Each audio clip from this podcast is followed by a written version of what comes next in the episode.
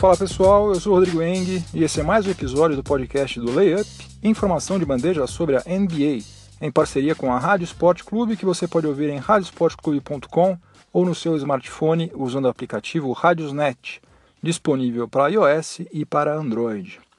Estamos aqui no meio do feriadão, no meio do carnaval, e eu estou cumprindo meu dever cívico de falar sobre NBA sempre. Então vamos ao que vai rolar neste episódio carnavalesco aqui. No primeiro período eu vou falar sobre o Utah Jazz, que ficou nove jogos sem ser derrotado, melhorou bastante a sua a campanha desde o retorno do Rudy Gobert, mas ainda permanece fora da zona de classificação para os playoffs. Eu vou falar sobre quais são as perspectivas da franquia de Salt Lake City para a reta final da fase regular após o All-Star Game. No segundo período, vou falar sobre outra franquia que subiu bastante de produção recentemente, que foi o Milwaukee Bucks. Só que em vez dessa melhora estar relacionada com a adição de uma peça importante, como foi o caso do Jazz, o diferencial positivo, na verdade, foi a saída do técnico Jason Kidd. No intervalo, a nossa máquina do tempo vai voltar até o dia 12 de fevereiro de 2005, quando Allen Iverson registrou seu recorde de pontos em uma vitória do Philadelphia 76ers sobre o Orlando Magic. No terceiro período, o assunto vai ser o retorno de Dwayne Wade para o Miami Heat, de onde ele nunca deveria ter saído, aliás, né? Foi uma das coisas mais esquisitas ver Dwayne Wade usando o uniforme primeiro do Chicago Bulls, depois do Cleveland Cavaliers. Né? A minha mente às vezes não conseguia processar aquela imagem, eh, dava um certo bug na minha mente, mas esses dias aí estão encerrados, finalmente Dwayne Wade está de volta ao hit. E no quarto e último período eu vou falar sobre a homenagem que o Boston Celtics fez a Paul Pierce, que teve a sua camisa número 34 devidamente aposentada ao lado de tantas outras lá no TD Garden. Só que infelizmente, talvez devido a uma dose de prepotência do front office do Celtics, essa homenagem ficou meio comprometida, porque o Celtics acabou perdendo, perdendo feio, sofreu a sua pior derrota na atual temporada. Isso tudo poderia ter sido evitado, mas não foi. Ficou um clima meio esquisito durante a homenagem a Paul Pierce. Mas enfim, chega de delongas, vamos ao que interessa. O podcast do Layup está no ar. O plano de jogo do técnico Quinn Snyder, lá no Utah Jazz, sempre teve a defesa como alicerce e o pivô Rudy Gobert é peça fundamental para que as coisas funcionem por lá. Mas o francês se contundiu duas vezes, né? Ficou desfalcando o Jazz uh, em 26 partidas nessa atual temporada, 11 delas no mês de novembro e 15 agora nesses meses de janeiro e de fevereiro. E daí, especialmente nesse segundo período em que o Rudy Gobert se ausentou, o Jazz enfrentou sérios problemas. Despencou na tabela, saiu da zona de classificação para os playoffs e ficou com uma campanha negativa durante várias rodadas. Só que daí o francês retornou. E com o retorno dele, a performance do Utah Jazz cresceu absurdamente. No dia em que eu estou gravando este podcast, a franquia lá de Salt Lake City tem a maior sequência de vitórias da NBA, 9. Tem campanha de 50% e ocupa a décima colocação na Conferência Oeste. Está apenas um jogo e meio atrás do New Orleans Pelicans, que é o atual oitavo colocado. Antes da trade deadline, o Jazz se desfez do Joey Johnson, que está agora no Houston Rockets, tentando conseguir um anelzinho antes de se aposentar, e Rodney Hood, negociado com o Cleveland Cavaliers mas trouxe Jay Crowder, que era um sonho antigo lá do Quinn Snyder, porque Jay Crowder se destacou primeiro lá no Dallas Mavericks e depois no Boston Celtics por ser um bom defensor. E aí, durante essa sequência aí de nove vitórias consecutivas, que incluiu adversários de peso, olha, como o Golden State Warriors, Toronto Raptors e San Antonio Spurs, o Jazz foi o segundo melhor time em defensive rating e foi o quinto, veja só, em offensive rating. Algo completamente fora da curva, considerando-se o estilo de jogo, que é muito mais preocupado com a marcação. Agora, talvez o mais impressionante de tudo seja o fato de que o Jazz venceu duas partidas como mandante e sete como visitante. E aí, diante disso tudo, eu acho que se torna pertinente a gente começar a perguntar se esse Utah Jazz tem condições de voltar à pós-temporada. Mesmo eles tendo perdido Gordon Hayward e George Hill, né, que eram os dois principais pontuadores em 2016 2017, eles estão dando sinais aí de que são um time forte. Ninguém contava, eu não contava pelo menos, duvido que alguém contasse, que Donovan Mitchell iria fazer uma temporada de estreia tão boa quanto essa. Ele está com uma média superior a 19 pontos por partida. Gordon Hayward, depois de várias temporadas por lá, saiu de lá como ídolo e tal, ele estava com média de 21 pontos. Né? Então, o rapaz acabou de chegar lá e já está com uma média quase igual a que o Gordon Hayward deixou por lá. Resumindo, eu estou oficialmente revendo os meus conceitos em relação ao Utah Jazz. Eu achava que eles não iriam se classificar para os playoffs, mas agora eu estou indo para o outro lado. Eu estou achando que se nenhuma peça importante do elenco deles se contundir gravemente nesses próximos meses aí até o final da fase regular, eu acho que times como Pelicans, como Nuggets, Trailblazers e até mesmo Thunder vão ter que abrir os olhos. Aliás, o equilíbrio no Oeste está bem grande, hein, gente? O Jazz, que é o décimo colocado, está apenas três jogos e meio atrás do Thunder, que é o quinto colocado. Considerando-se que ainda falta jogo pra caramba, é pouca coisa, né? Vai ter que precisar, obviamente, de algumas combinações de resultado, aquela coisa toda, vai ter que jogar bem, vai ter que ganhar jogo, não tem menor dúvida, não é fácil. Mas que é plenamente possível, e se eles continuarem assim, com esse desempenho ofensivo e defensivo simultaneamente bons, aí acho que ninguém segura o Jazz, né? No segundo período do podcast do Layup, em parceria com a Rádio Sport Clube, eu vou falar sobre como a saída do Jason Kidd, quem diria, é, repercutiu positivamente no desempenho do Milwaukee Bucks. Para quem não se lembra, o Jason Kidd foi demitido do cargo de técnico do Bucks no dia 22 de janeiro, quando a franquia estava em sétimo lugar na Conferência Leste, com uma campanha de 23 vitórias e 22 derrotas. E daí, desde quando o Joey Prunty, que era assistente técnico do Jason Kidd, assumiu o cargo de head coach, o Bucks está com uma campanha de oito vitórias e apenas duas derrotas. Hoje está em quinto lugar na Conferência Leste, meio jogo atrás apenas do Washington Wizards, ou seja, está quase beliscando a quarta colocação. Nesse meio tempo também aconteceu uma outra coisa. O ala pivô Jabari Parker fez a sua estreia na atual temporada, depois de ter ficado longo período afastado das quadras por motivo de contusão. Ele ainda está enfrentando restrição de minutos, né, por precaução do departamento médico, mas a expectativa é de que ele volte a atuar mais ou menos os mesmos padrões que ele apresentou na temporada passada, né, quando ele estava com uma média de 20,1 pontos por partida antes de se contundir. Agora, a saída do Kid, em princípio, não teria relação com o retorno do Jabari Parker. Mas como o tempo é o senhor da razão, aparentemente esses dois fatos aí estão de alguma maneira conectados. Bem como também a subida de produção do Bucks após a saída do técnico. Também não sei se vocês se lembram, mas foi noticiado na época em que o Jason Kidd foi demitido que o Jabari Parker e o Kidd não estavam se falando e que isso até teria sido uma das razões pelas quais o front office resolveu demitir Jason Kidd. Achou que ele não estava tendo jogo de cintura para lidar com alguns jogadores, especialmente com Jabari Parker. Aí o próprio Parker veio a público, desmentiu isso, desmentiu que eles não estavam se falando e tal. Só que, gente, depois de tantos anos, a gente aprendeu que onde há fumaça, geralmente costuma haver fogo, né? Ainda mais porque é, um outro rumor circulou em seguida de que o Jason Kidd queria que Jabari Parker fosse negociado. E daí, essa outra peça aí se encaixa perfeitamente na sequência dos acontecimentos. Lembrando que o Parker foi a segunda escolha no draft de 2014 e ele está no seu último ano do contrato de calouro.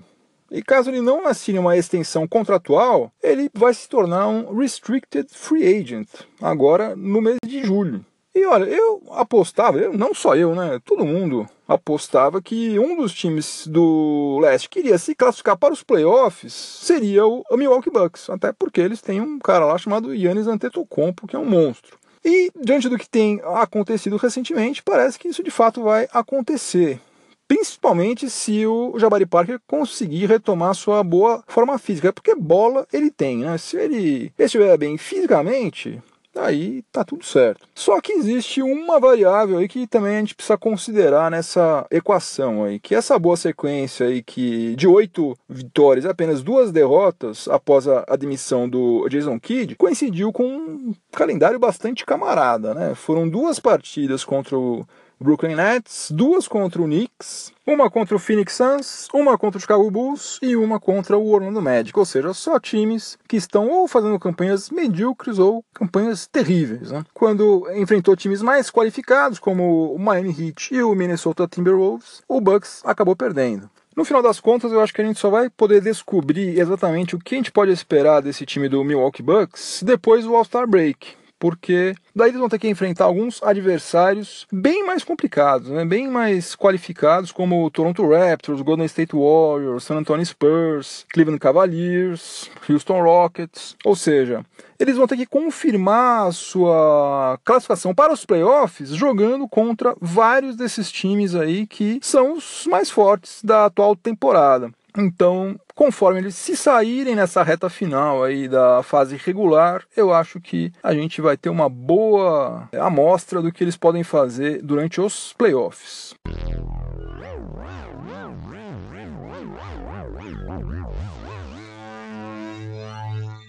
Cá estamos nós novamente no intervalo do podcast do Layup, em parceria com a Rádio Sport Clube, em ritmo de carnaval, embora não seja a minha praia, carnaval, samba, nada disso, mas estamos aqui, estamos em pleno carnaval gravando mais um episódio do podcast. E nesse intervalo aqui nós vamos pegar nossa máquina do tempo, como sempre, e dar uma passadinha no dia 12 de fevereiro de 2005 quando o Philadelphia 76ers recebeu o Orlando Magic e venceu por 112 a 99. Naquela altura, as duas equipes faziam campanhas muito similares, com aproveitamento girando em torno de 50%. Dá uma situada no que estava rolando naquela época. O Steve Francis e o Grant Hill eram os principais jogadores da franquia da Flórida e Dwight Howard ainda era calouro, era novinho.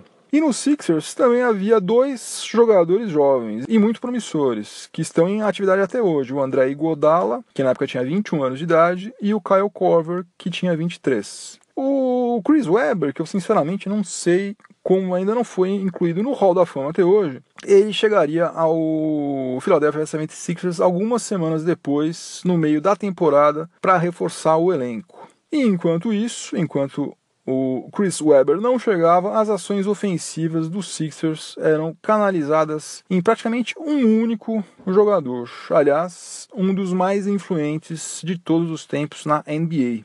Naquele jogo, o Allen Iverson marcou 60 pontos, 6 a 0, 60 pontos que foi seu recorde na NBA e a maior pontuação de qualquer atleta dos Sixers desde 16 de dezembro de 1967, quando Will Chamberlain marcou 68 pontos, que é o recorde da franquia até hoje. Allen Iverson também bateu seu recorde de lances livres convertidos, com 24 acertos em 27 tentativas, igualando a marca de Willie Burton, que foi registrada por ele em 1994. Nenhum jogador na história dos Sixers, incluindo os anos do Syracuse Nationals, converteu mais lances livres do que Iverson naquela partida. Recomendo muito que vocês assistam dois documentários sobre o Allen Iverson.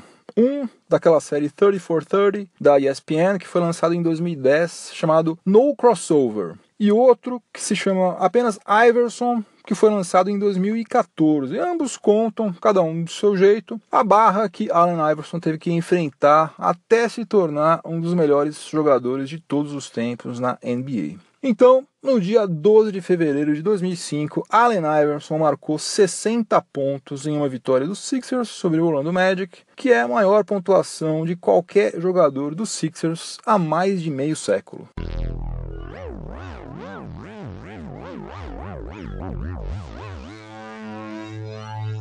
Pós-temporada. E daí, dessa história de playoffs, do Anyway entende, hein, gente? Daí, ele descansado, vindo do banco de reserva, naquele jogo que tá apertado no finzinho, ele é clutch também. Aí pode ser que ele faça a diferença a favor do Hit, apesar da idade, apesar de todos os pesares. Vamos ficar de olho também é, em como que ele vai se sair na pós-temporada. Seria muito legal, imagina só ele ainda é, nessa fase final aí da carreira sendo decisivo a favor da franquia que ele defendeu a maior parte de toda a carreira. Seria muito legal. Vamos ver o que, que vai rolar. E o Dwayne Wade já declarou que ele não vai se aventurar mais em outras franquias. Essas experiências que ele teve lá em Chicago e Cleveland não deram muito certo para ele, ele não curtiu. Ele já disse que a sua próxima parada vai ser a aposentadoria. Ou ele continua no Heat ou ele vai se aposentar, vai pendurar os seus sneakers. E aliás, a sua aposentadoria pode estar mais perto do que a gente imagina, né? Porque o seu contrato acaba agora no mês de julho. Então, imagino eu que Pat Riley e ele já devem ter tido alguma conversa para que ele renove por pelo menos mais uma temporada, né? Seria muito estranho se ele voltasse agora, jogasse dois meses, dois meses e meio, três meses e depois se aposentasse assim de sopetão. Ele é um cara que merece fazer aquela turnê tipo Kobe, né? Ficar uma temporada inteira é, recebendo homenagens e tal. Não acho legal ele parar assim, é de repente. Mas sei lá, sei lá o que, que eles conversaram, o que, que foi decidido. Tem o fator grana também. Com certeza Pat Riley não vai querer gastar os tubos outra vez com ele, né? Vai ter que ser um contratinho é, piso salarial de novo aí, né? Vamos ver se ele vai topar, como é que a coisa vai fluir. No quarto e último período do podcast do Layup, em parceria com a Rádio Sport Clube, eu vou falar sobre a homenagem que o Boston Celtics fez a Paul Pierce, que foi seguramente um dos melhores jogadores, não que passou pelo Boston Celtics, mas que passou pela NBA. Né? O cara realmente fora de série. O cara foi 10 vezes All-Star. Outro dia eu tava vendo isso aqui, eu não sabia, sinceramente, confesso a minha ignorância. O Paul Pierce ele foi cestinha da temporada 2001-2002, não em média de pontos, mas em pontos marcados. Ele marcou 2.144 pontos na temporada 2001-2002. Mais ponto que todo mundo junto aí, mais ponto que Shaquille O'Neal, que Kobe Bryant, que Allen Iverson foi Paul Pierce. E ele foi um dos principais responsáveis pelo título de 2008 do Celtics, quando ele, aliás, foi o MVP das finais, derrotando o arquirrival Los Angeles Lakers. E pelo Celtics, que foi a franquia que o adaptou lá em 1998, e onde ele atuou durante 15 temporadas, o Paul Pierce teve médias de 21,8 pontos e 6 rebotes por partida. Olha, você fazer isso aí durante uma temporada, duas temporadas, olha, é difícil, mas tem um monte de cara que fez. Você jogar 15 temporadas e ter média de 21,8 pontos, eu vou falar, cara, é difícil, hein? Tem que ser muito bom mesmo. Portanto, nada mais justo do que colocar a camisa 34 do Paul Pierce, imortalizá-la, né, ao lado de tantas outras de ídolos também que fizeram do Celtics a franquia mais vitoriosa e uma das mais tradicionais e respeitadas da NBA. Agora, o front office do Celtics escolheu uma partida contra o Cleveland Cavaliers para prestar essa homenagem ao Paul Pierce. E por que, que eles fizeram isso? Fizeram isso porque foi justamente contra a franquia de Ohio que o Paul Pierce teve uma das atuações mais marcantes da carreira, no jogo 7 das semifinais da Conferência Leste, lá em 2008 o Paul Pierce e o LeBron James duelaram praticamente até o final desse jogo 7. E embora o LeBron James tenha marcado mais pontos, marcou 47 pontos, foi o Paul Pierce que avançou para as finais da Conferência Leste. O Paul Pierce marcou 41 pontos naquele jogo. Só que quer queira, quer não, além desse confronto aí que aconteceu lá em 2008 entre Celtics e Cavs, que o Paul Pierce mandou super bem e tal, tem um outro ingrediente que é muito mais recente entre esses, esses dois times, entre essas duas franquias, né? Não dá pra gente esquecer que há menos de um ano Kyrie Irving pediu para ser negociado e acabou sendo trocado pelo Cavs com o Celtics. O Cavs ficou meio que numa sinuca de bico, acabou sendo obrigado a trocar Kyrie Irving e essa troca aí até hoje ainda dá muito o que falar, né? Falam que Kyrie Irving é, pressionou demais a, a direção do Cavs, enfim, um monte de conversas aí não confirmadas, mas gera até hoje bastante burburinho. E daí, graças principalmente pela ótima campanha que o, o Boston Celtics é, está fazendo, apesar de já não ser mais o líder da Conferência Leste, né, perdeu esse posto para o Toronto Raptors, ficou a nítida impressão de que o Celtics levou a melhor naquela troca, né, que o Kevin saiu perdendo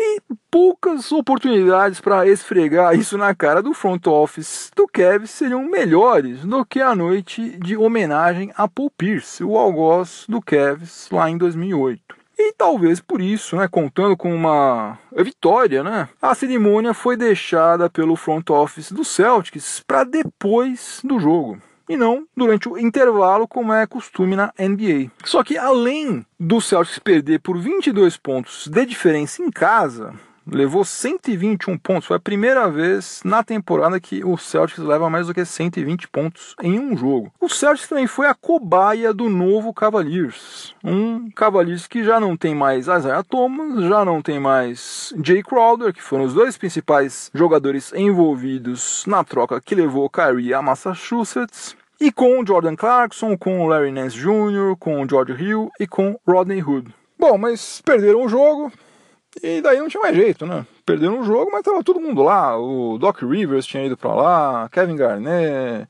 Rajon Rondo, todo mundo lá esperando a homenagem para o pulpista. Tava com a família, com os filhos, todo mundo lá. Eles tiveram que fazer a cerimônia assim mesmo, né? com aquele clima de derrota. Né? Uma coisa inevitável, né? Você acabou de levar uma traulitada e daí você vai fazer cerimônia, uma coisa que seria festiva. Não tinha clima nenhum. Ele tava com uma cara lá totalmente sem graça. Uma coisa que ele não merecia, né? Porque é um cara que ficou associado justamente ao sucesso, né? Vitória. Ele foi o, o rosto, né? A cara daquele título do Celtics, que foi o primeiro título do Celtics no século 21 e o primeiro título desde, sei lá, desde os anos 80, né? Acho que o último título do Celtics tinha sido em 86. Ficou um tempão sem título nenhum, é, 22 anos, né? Sem nenhum título, até que Paul Pierce, claro, não foi ele sozinho, né? Garnett, Rajon Rondo, Ray Allen, todo mundo. Mas ele foi o MVP das finais. Então ele tem a imagem dele totalmente é, relacionada ao sucesso, vitória. E infelizmente teve a camisa aposentada, num clima meio esquisito. Claro, tava todo mundo feliz, dando sorrindo, batendo palma. A torcida do Celtics é inacreditável, os caras fazem uma festa incrível. Quanto a isso, não tem a menor dúvida, mas teria sido muito melhor se a coisa tivesse sido como a inteligência manda, ou antes do jogo, ou no intervalo, né, que seria o melhor de tudo. Tá, já todo mundo já está lá, todo mundo já está sentado, já, enfim. Mas não foi feito assim. Paciência, que sirva pelo menos de lição tanto para o Celtics como para as outras 29 franquias, porque em certas ocasiões a ordem dos fatores faz toda a diferença do mundo. Fim de jogo, não vai ter prorrogação, nem precisei de game winner, de nada disso, porque hoje foi uma lavada. O adversário acho que estava meio em ritmo de carnaval, estava meio sambando em quadra, foi fácil, foi uma lavada, ganhei tranquilamente. O episódio acabou de verdade. Se você estiver ouvindo este episódio na Rádio Sport Clube, você Continue sintonizado por aí que vem mais informação esportiva de qualidade na sequência. Se você estiver ouvindo em alguma plataforma de podcast, aproveite para avaliar positivamente o podcast do Layup e me dar uma força. E aliás, se você quiser participar, se quiser mandar uma dúvida, uma sugestão, uma crítica, um elogio, dizer que eu sou fantástico, entre lá no layup.com.br, na página de contato e me mande uma mensagem que ela será lida com toda certeza. Bom carnaval para todo mundo, divirtam-se, juízo e até a próxima. Um abraço, tchau, tchau.